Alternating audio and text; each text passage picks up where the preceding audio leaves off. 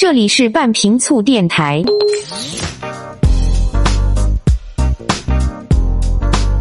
各位好，欢迎来到半瓶醋电台，我是奥巴庆。今天来跟大家聊一聊，为什么脑力活动者更容易发胖。之前呢，有一位朋友的同事啊，跟他说，说脑力活动也算是活动吧。体力劳动的时候呢，消耗脂肪，那脑力活动消耗是什么呢？他说大概是消耗葡萄糖吧。然后那个同事呢又问，消耗了葡萄糖，为什么我还是瘦不下来呀？他被问住了。其实这个问题呢。感到疑惑的朋友也不在少数啊！你比如说，每年到了复习考研考证的季节，很多女生都会因为身体发胖而烦恼。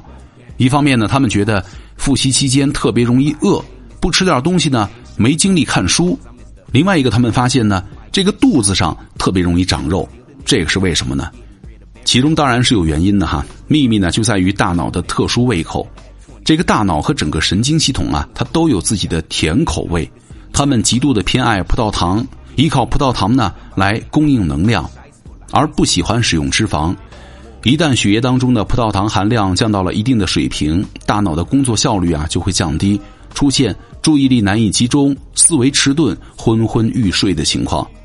那如果葡萄糖供应量不足呢，大脑就要罢工了，那我们就会眼前发灰、意识模糊，甚至啊因为低血糖而昏迷。相比来说呢，肌肉就不那么挑食了。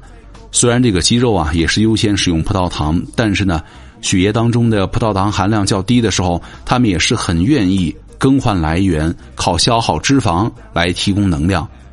短跑的时候呢是消耗血糖的，因为血糖的总量有限，糖原的储备也不多，就需要留给大脑来使用，所以说不能够放开了用。肌肉组织呢，相当懂得顾全大局啊，所以说长跑的时候呢，会以消耗脂肪为主。你只要坚持长距离跑步或者快走，减肥的效果呀，真的是相当好。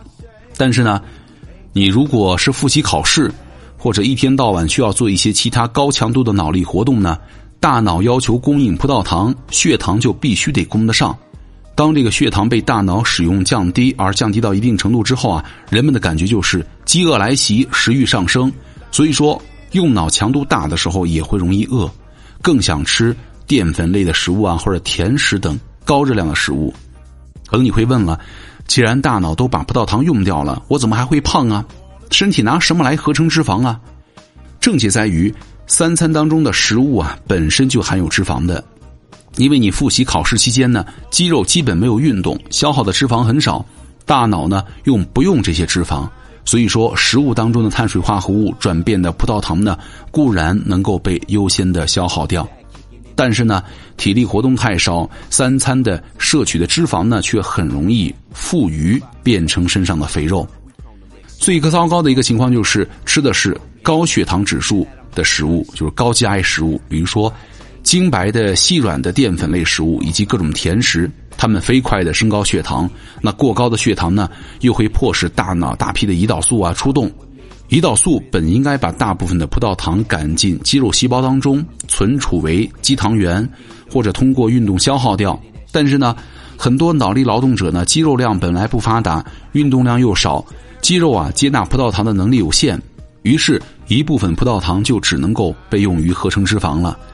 胰岛素的功能啊。之一就是抑制脂肪的分解，促进脂肪的合成。所以说，血糖控制能力出现问题的人也是容易发胖。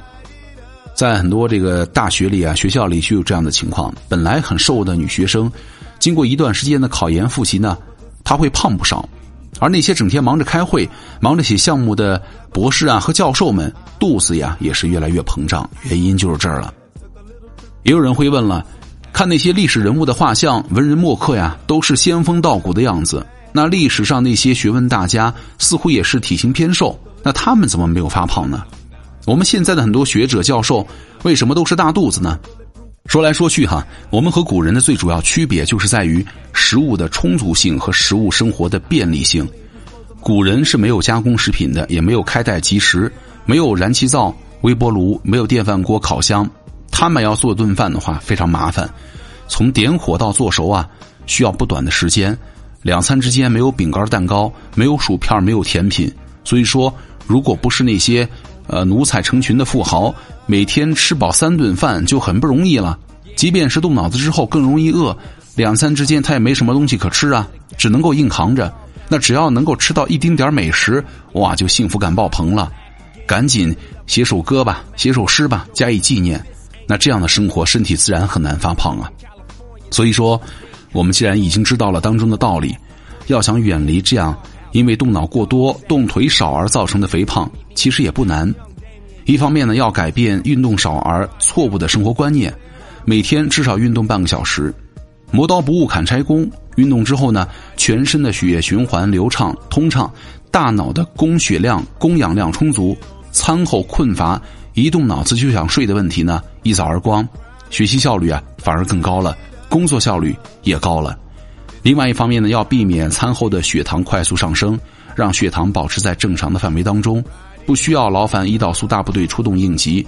方案之一就是吃消化速度慢、升糖指数低的食物。用杂粮代替白米白面，配合数量充足的蔬菜和少量的肉蛋奶。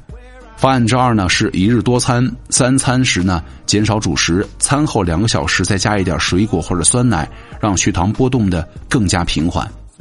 所以说，如果你们是在紧张复习的同学们，或者是在加班的白领们，不妨按照这些方案呢来试一下，就 OK 了。好，以上就是今天节目的全部内容。我是奥巴庆，咱们下期见。